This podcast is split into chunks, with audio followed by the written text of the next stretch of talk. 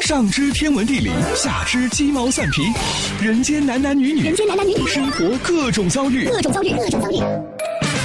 这天下的事儿就没有谈笑不聊的。这小子什么都会说。开心 Taxi，道听途说，就听谈笑的。困了吧？嗯。累了吧？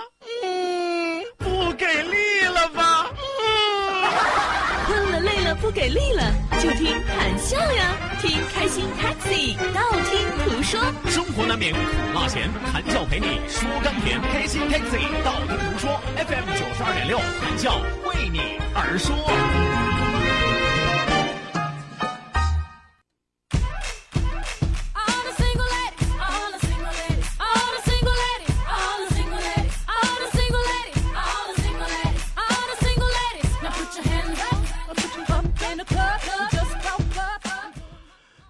间都去哪儿了？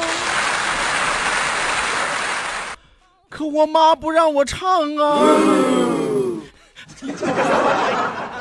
有人说谭笑，你这干啥呢？怎么唱了一句就不唱了啊？我我主要是想和你们说说啊，我这两天闲着没事吧，也不知道上了哪个筋错了啊，没事我就在家唱这个时间都去哪儿了。昨天让我妈狠狠的给骂了一顿。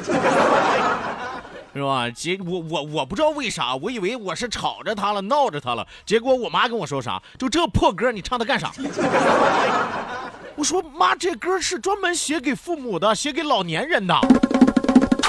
我妈说我最烦这首破歌了啊！什么爸妈衰老的背影，然后整天啥都不干，就等着回来吃顿饭。啊，天天等孩子回来吃顿饭，衰老那是自然规律，整天非等孩子吃饭，那是没有自己的兴趣爱好，好吧？哪样都跟孩子没关系啊！关键是还时间都去哪儿了？自个儿年轻的时候咋造的，自个儿不知道啊啊！就这破歌，你唱它干啥？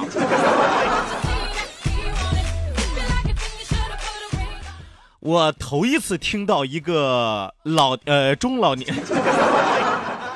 妈，你应该算老年人吧？我头一次听到一个老年人对于《时间都去哪儿了》这首歌如此的嗤之以鼻。我后来我一琢磨，我妈说的有道理啊，真的是有道理。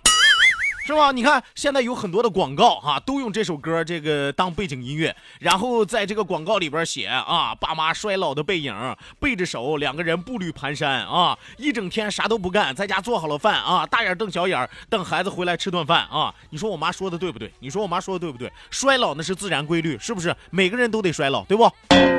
关键是整天非得等孩子回来吃顿饭吗？啊，那自己就没点啥兴趣爱好吗？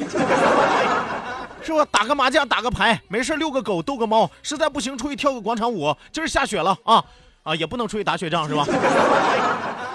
上个老年大学不也挺好吗？是不是？关键是我妈对于那句歌歌词“时间都去哪儿了”啊，是这是在感慨啊。你说我怎么就老了？我一转眼怎么就老了啊？这自个儿年轻的时候咋造的？自个儿年轻时候咋蹉跎的？自己没数吗？哎呀，所以说我妈分析完了之后，我这首歌吧，我也不打算唱。时间，时间已经到了，你们准备好了吗？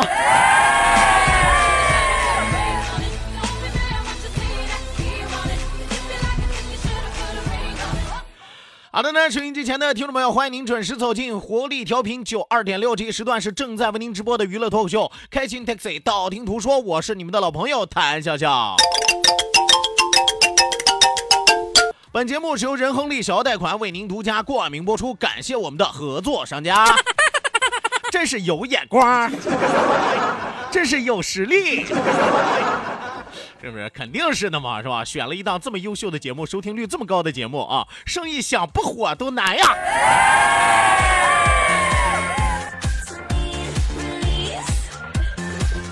好的呢，说一说笑一笑，不说不笑不热闹，笑一笑咱们就十年少。希望有更多的小伙伴踊跃的发送微信来参与到我们的节目互动当中来。呃，一定要记住我们的两处微信交流平台，一处呢是我们九二六的公众微信账号 QDFM 九二六 QDFM 九二六。那另外一处呢是谈笑个人的公众微信账号，谈笑两个字一定要写成拼音的格式，谈谈笑笑，后面加上四个阿拉伯数字一九八四，最后还有两个英文字母，一个 Z 一个勾，一个 Z 一个勾哦，记住 Z 勾就是正经两个字的首字母。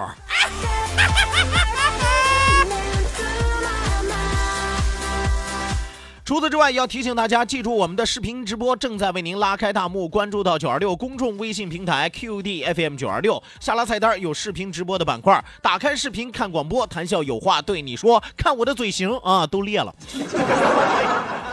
这两天风干啊，真的是有点开裂了，所以说你们可怜可怜我，快来看看我，谁家有口子有脚说点啊。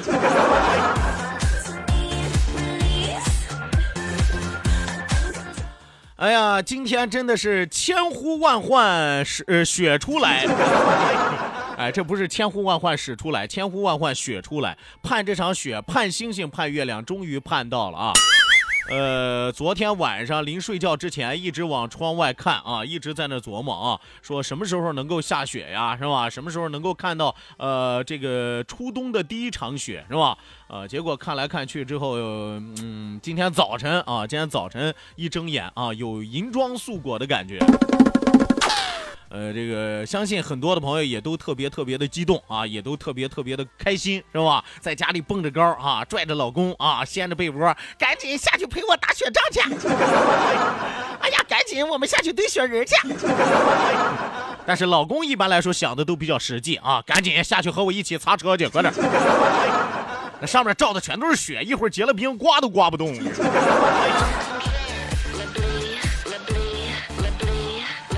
当然下雪是个好事儿啊，下雪是个好事儿。我们说这个瑞雪兆丰年，对吧？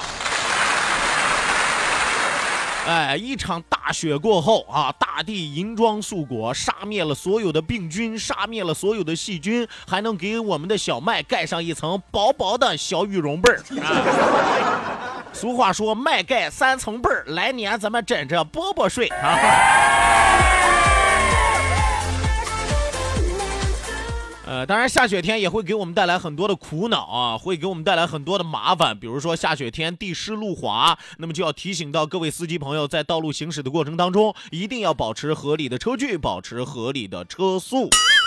呃，还有一点啊，还有一点，如果路面一旦结冰的话，恐怕也很麻烦。不过今天好在啊，出门的时候发现啊，路面没有结冰啊，现在还没有结冰。现在最怕什么呢？就是。正在下雪的时候不不可怕，下完了雪之后及时的清理了雪也也不可怕，就怕下完了雪之后让车一压，再一刮风，咵嚓冻上了。哎，到那时候就有点麻烦啊，到那时候就有点麻烦啊。所以说你笑哥，我向来有自知之明，而且有先见之明啊。今天出门啊，我就没开车。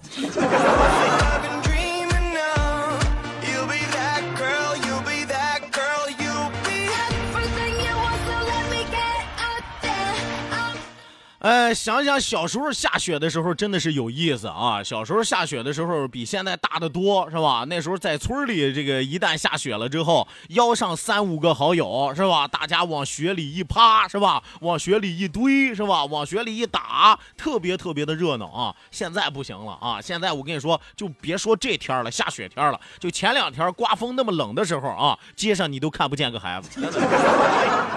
要么说现在的孩子金贵啊，你看我们小时候啊便宜。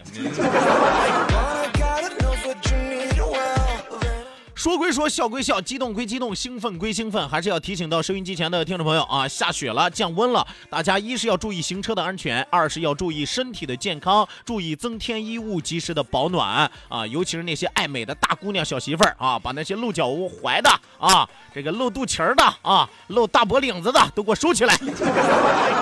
是吧？该穿秋裤的穿秋裤，该穿毛衣的穿毛衣，该戴围脖的戴围脖，该系口罩系口罩。我这一天天整的跟我跟个大家长似的。但我得提醒你们啊，我可不是惯孩子家长啊。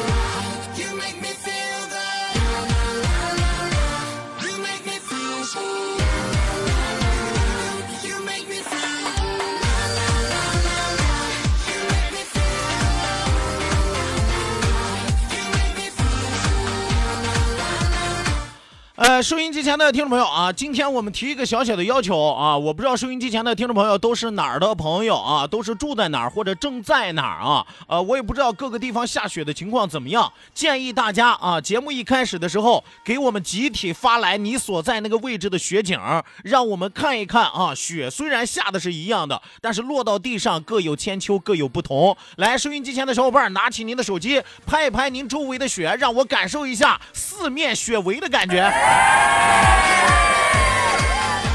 另外啊，另外报一报自家门号，报一报你是在哪儿啊？你是在哪儿收听我们的节目啊？让我感受一下四面楚歌的感觉。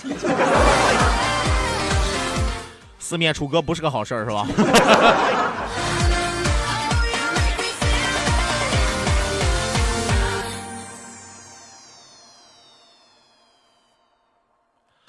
好的呢，收音机前的听众朋友，欢迎您继续锁定活力调频九二点六，这一时段是正在为您直播的开心 taxi 道听途说。呃，也希望有更多的小伙伴踊跃的发送微信，因为今天下雪，估计路况不会特别的好，所以说要提醒到各位司机朋友，您在道路行驶的过程当中，如果遇到紧急的路况，希望您通过九二六公众微信平台 QDFM 九二六来和更多的司机朋友啊分享一下及时的路况信息。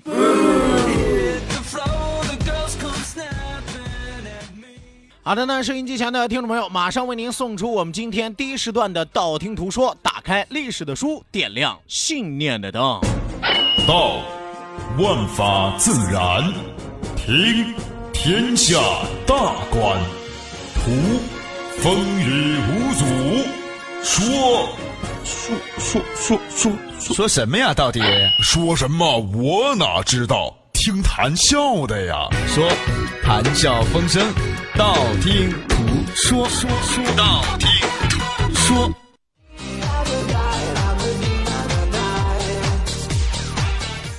好的呢，打开历史的书，点亮信念的灯。这一时段的节目当中，谈笑将继续为您盘点的是历任锦衣卫指挥使浮沉录。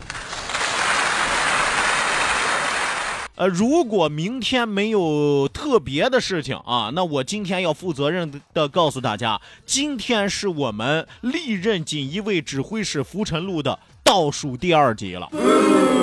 呃，明天咱们就居中了啊！明天。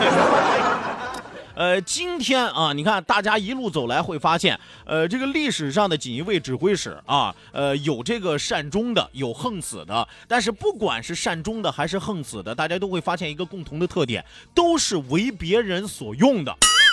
啊，有的他是为皇帝所用的，哎，有的是为权臣所用的啊。好像来说，这个角色在历史上就很少有自己的发言权啊。为什么呢？因为这个位子，我说起来有点尴尬啊，有点什么样的尴尬呢？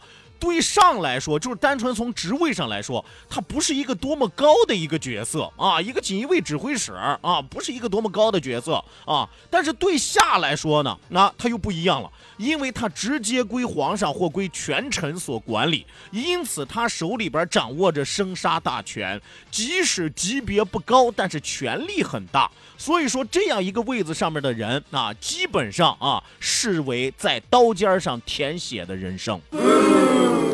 那么今天要和大家说的这一位同样如此，而且这一位我告诉大家不怎么露脸儿啊，不是个什么好人啊，人伴贤良，品自高，什么意思呢？说这个人啊，如果说你老是跟一些贤良的人、贤能的人交朋友，或者说跟这些人一起共事啊，那你这个人也错不了啊，跟好人学好人嘛，是吧？但是人扮鼠辈啊，下三滥。所以今天这哥们就这样啊，没有跟对人。今天这个是谁呢？今天这个虽然他的主要的职位是锦衣卫指挥使，但是他在江湖上的名头却是魏忠贤武彪。呃，魏忠贤武彪是什么意思？魏忠贤很多朋友都知道，大太监，著名的九千岁啊。那么这武彪是什么呢？魏忠贤武彪说白了就是魏忠贤的五个最得力的爪牙。那么这五个人是谁？其他的四个我先不说，来认识认识今天的。田耳羹，呃，这名字听起来跟银耳莲子粥似的，是吧？叫田耳羹啊，你看还是个甜粥。啊，田耳羹啊，田是田地的田，耳是这个海尔兄弟的耳啊，耕呢是耕地的耕啊。你看这名字很讲道理啊，有田地了啊，你就得耕，这叫田耳公啊。按理说他应该是个务农的啊。呃，我们说魏忠贤自天启年间开始崛起。在天启四年到天启七年之间，权势达到了一个巅峰啊！三年的时间，从天启四年一直到天启七年。有朋友说，那么七年之后呢？七年之后他就死了，他就。哎呀，人天上帝欲让一个人灭亡，必定先让一个人疯狂，足足疯狂了三年啊！三年之后，嘎嘣完了啊！我我们说，在魏忠贤巅峰时期，万历朝一直是被锦衣卫压制的东厂，也由此翻身了。那刚开始，这个锦衣卫他是压制东西厂的，那时候太监还不是很厉害，是吧？等到魏忠贤上台的时候，那不了不得了，是吧？鸡犬升天了。所以说，人家东厂翻身压制锦衣卫，在这一时间，无人可以对抗魏忠贤的锋芒。呃，骆思公被贬了之后，骆思公就是我们昨天说的那个锦衣卫指挥使啊。这个被魏忠贤给贬下了台之后，他的继任的指挥使自然非魏忠贤的党羽莫属。这个人就是咱们今天要讲的田二庚。我们说田二庚既然依附了魏忠贤，那么帮他办事儿那是理所应当的，是吧？锦衣卫这个时候完全是东厂的阴影之下啊，就跟东厂的这个分支机构一样，你知道吗？哎，这个锦衣卫啊，号称东厂下属子公司，你知道吗？主要的工作就是帮助魏忠贤排除异己啊，排除异己。呃，在这儿我要和大家来说一说，这个田二庚啊，也不是个一般人啊，也是一个名门之后，是吧？他的父亲，他他的爷爷是谁呢？他的爷爷是原来的老兵部尚书啊，叫做田悦啊，田悦的孙子叫田耳羹。呃，借着他爷爷的这个阴功啊，机关啊，做到了什么地方呢？做到了这个左都督啊。但是田二庚这个人有个最大的特点，为人狡黠阴毒啊。这个人本来就不是什么好鸟。哎呀，头顶冒泡，脚底流脓，你知道吗？中间还生火疖子，你看这，就这么个人啊。他开始和谁关系比较好呢？他和这个魏良卿关系较好啊。魏良卿是谁呢？一听姓魏的啊，离不开魏忠贤这一支的。魏良卿是魏忠贤的亲侄儿啊，所以说这个田二庚和魏忠贤的亲侄儿关系特别好，借着这层关系攀附上了魏忠贤。天启四年，也就是一六二四年啊，他接任了骆思公啊，执掌锦衣卫啊。呃，刚才我和大家说到了，这个田二庚号称魏忠贤五彪啊。那么这五彪分别都是谁呢？里边有徐显纯、崔成秀、杨焕和孙云鹤，再加上田二庚，号称魏忠贤五彪啊。魏忠贤的爪牙，专门负责什么呢？专门替魏忠贤杀人的。哎，不干好事儿。啊，那个时候啊，那个时候，比如说咸赤竹啊，这个魏忠贤啊，驱逐东林党是吧？树兴大狱啊，什么叫树兴大狱啊？就是不为了把这些东林党的人一网打尽啊，捏造了很多的罪名啊，兴了很多的冤狱，把他们都给抓了起来，是吧？所以说田二庚为了讨好魏忠贤，不遗余力，树兴大狱。最有名的就是逼供并且杀死了杨涟和左光斗等六人，知道吧？那个时候啊，那个时候和大家来说一说啊，就是这个田耳羹主要是负责干什么的啊？广布自己的爪牙啊，就是田耳羹手底下不是还有锦衣卫吗？把锦衣卫都散出去，罗织成罪啊，就随便出去找一点你的小罪名啊，啊，偷人韭菜啦，是吧？拔人地瓜啦，哎，调戏寡妇啦，是吧？啊，这乌七八糟的罪名啊，给你罗织起来，然后把你抓起来，酷法考询啊，是吧？什么叫酷法考询？天天在里边挨揍，一边揍你一边问啊。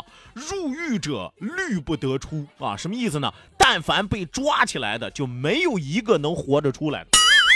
所以说，当时这些人因为害怕又恨田二更，给他起了个外号，叫什么呢？叫大儿田二更啊，什么意思呢？魏忠贤的大儿子田二更。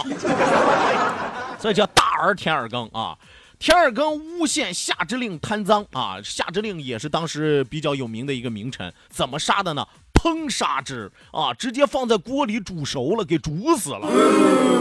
刚才我还说了啊，刑讯逼供，杀死了谁？杨涟、左光斗等六人啊，这六个人进去，每五天一次拷打逼供啊，每五天一次，每五天一次。我们说人都是肉体凡胎呀，又不是变形金刚，活活最后被打死的啊。九千岁虽然只在万岁一个人之下，但是其辉煌也不过短短的三年时间。天启驾崩之后倒台也只是三两个月的事儿啊，就是呃护着他的皇上一死那就完了，魏忠贤也就倒台了，三两个月之后就倒台了。冷酷的崇祯皇帝必然展开清算。魏忠贤是怎么死的？大家都知道，活活的在菜市口凌迟处死啊，是吧？历史上有名的记录说凌迟了两天才死。就这个凌迟很讲究你的刀工啊，你不能把他给拉死啊，必须拉完了最后一片肉才能死啊。我估计这有点扯，你知道吗？反正据说啊，据说魏忠贤拉了两天，第一天回监狱里边还吃了不少饭，你知道吗？那么，身为魏忠贤重要党羽的田尔庚也是难逃一死，这是必然的历史报应。